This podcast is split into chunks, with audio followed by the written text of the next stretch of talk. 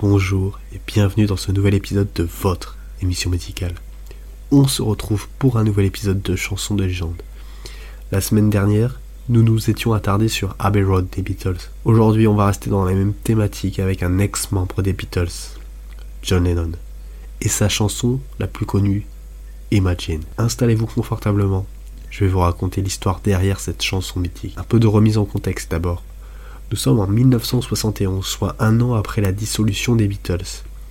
Paul a déjà enregistré un album solo en 1970. John lui aussi en sortira un autre la même année. Mais ce qui nous intéresse, c'est son deuxième album solo, enregistré en juillet 1971, dans sa propre maison à Tittenhurst Park, en Angleterre. L'album prend le nom de la chanson éponyme, Imagine. Album qui se veut concept en reprenant la forme de son premier album, Plastic Ono Band. Petit détail intéressant dans cet album, les parties de cordes sont jouées par ni plus ni moins que les membres de l'Orchestre symphonique de New York. Revenons à nos moutons et à notre chanson, Imagine était déjà dans le cerveau de Lennon quand il était membre des Beatles, mais c'est plus tard qu'il mettra sur papier son idée. Le texte qui serait inspiré d'un poème, Claude Peace, dans le livre Grapefruit de sa femme l'artiste conceptuelle Yoko Ono. Contrairement à d'autres chansons de Lennon comme Power to the People ou Happy Christmas, War is Over, Imagine porte un message politique, un peu moins explicite. Cependant, nous sommes en 1971, en pleine guerre du Vietnam, Certains passages comme Imagine all the people sharing the world représentent une vision utopique de mettre fin à cette guerre et de revenir à l'humanisme optimiste. Pour résumer de façon très succincte le conflit, c'est une guerre entre le Nord-Vietnam communiste le Sud-Vietnam et les États-Unis. Cette guerre entraînera la mort de 2 à 3 millions de personnes, dont beaucoup de civils. Sur le sol américain, beaucoup de gens, surtout la jeunesse, s'opposent à cette guerre. Le producteur, Phil Spector, à propos de cette chanson, écriva nous savions ce que nous allions faire. John allait faire une chanson à connotation politique, mais très commerciale. J'ai toujours pensé qu'Imagine était comme l'hymne national.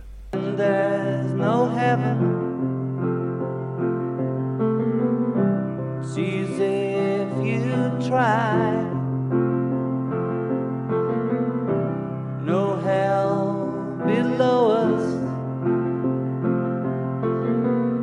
premier couplet et le premier refrain demandent à l'auditeur d'imaginer que le paradis et l'enfer n'existent pas. Idée différente selon la religion, mais qui pendant longtemps a mené à des conflits. Lennon veut que les auditeurs considèrent le monde comme la réalité ultime de vivre pour aujourd'hui. Le deuxième couplet et le refrain ressemblent au premier avec toujours cette idée d'imaginer qu'il n'y ait pas de religion ou de pays. Aucune raison de tuer ou de mourir donc. Le pont parle des gens qui pensent qu'il est simplement un rêveur, mais qui n'est pas le seul à penser comme cela, et que si on se rassemble, on ne formera qu'un, et que donc paix, prospérité, amour prévaudront.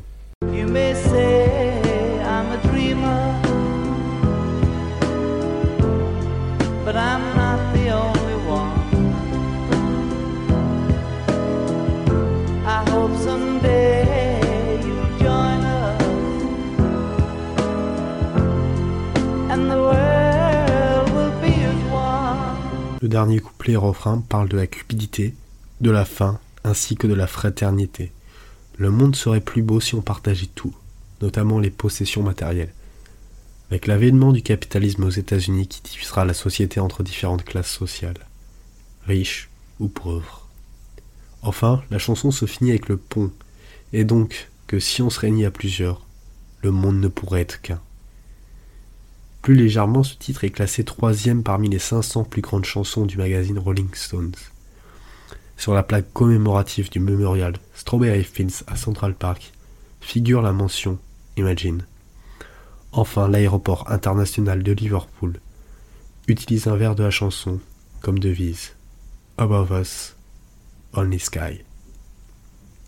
Voilà, c'était tout pour cet épisode sur Imagine de John Lennon.